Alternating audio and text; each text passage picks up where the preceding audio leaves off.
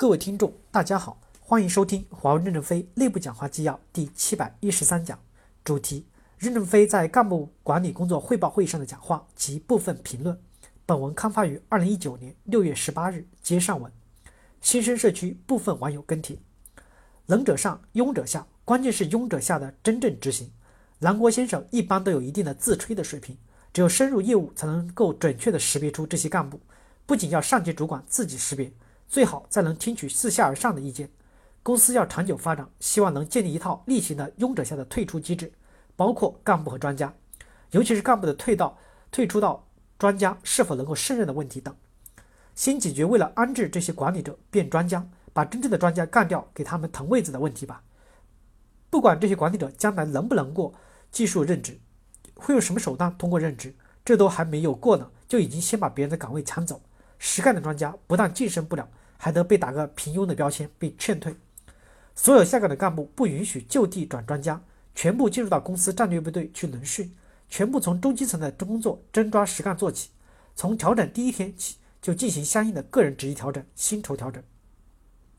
抓两头，一头抓优秀的骨干，在一线打赢项目，火线提拔，树立标杆和导向；一头抓平庸的干部，该去除的坚决去除，避免劣币驱逐良币，激活组织，带中间。通过树标杆和去平庸，带动中间人群整体向前进，激发十五到十八级骨干勇挑重担，发挥价值，呈现比学赶班超的组织氛围。看了本看了发文中摘出来的评论，感觉大都是一个方向、一种声音的，这本来就有问题吧？我来补充几个问题：一，本人在华为工作年头不少了，看到不少的管理者和专家，无论老少，绝大多数还是有一定的水准的，也就是说，财方面还是可以的。但是最大的是不敢于担当和不作为，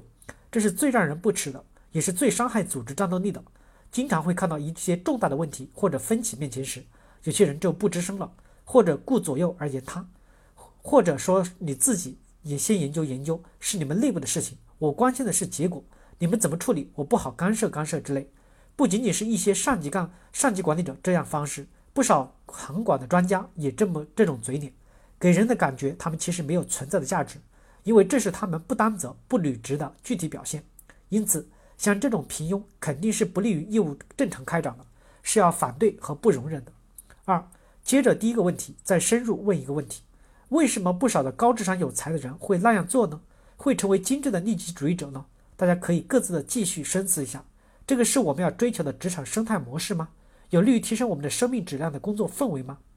三，再者是一个近期的热点问题。就是年龄大要退休不续签合同的问题，我认为这种观点本身就是平庸的观点，应该让那些平庸的人不续签，无论老少什么级别的人要干相应难度的事儿，干出相应的成果。我们的组织既要自古英雄出少年的模式，同时有些重要的场合、复杂事件也确实需要姜还是老的辣的模式。有些事情不是光靠冲劲就能搞定，而需要岁月的磨砺和长期的积累经验才能处理得当。就如一个年轻的拳手。相当于年长的拳手，前者在体力爆发上有优势，后者在格斗经验见识上有优势，优势的组合才有利于业务的良性继续发展。担心管理者一战之前的威信和影响力揽肥活，收割下级员工的工作成果，挤压下面的生存空间，希望能让申诉通道真正有用，能让员工的输出不被打包收割。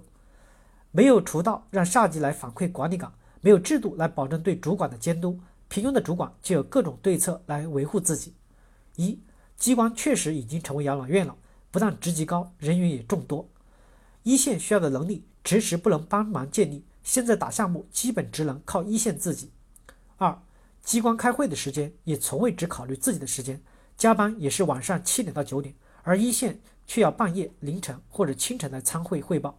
三什么时候机关的炮火呼唤？机关的领导考评和反馈可以加入一线的反馈意见呢，这样的机关才能真正为一线作战胜利负责，不然永远都是为机关各种领导负责，找一线只是催订货而已。感谢大家的收听，敬请期待下一讲内容。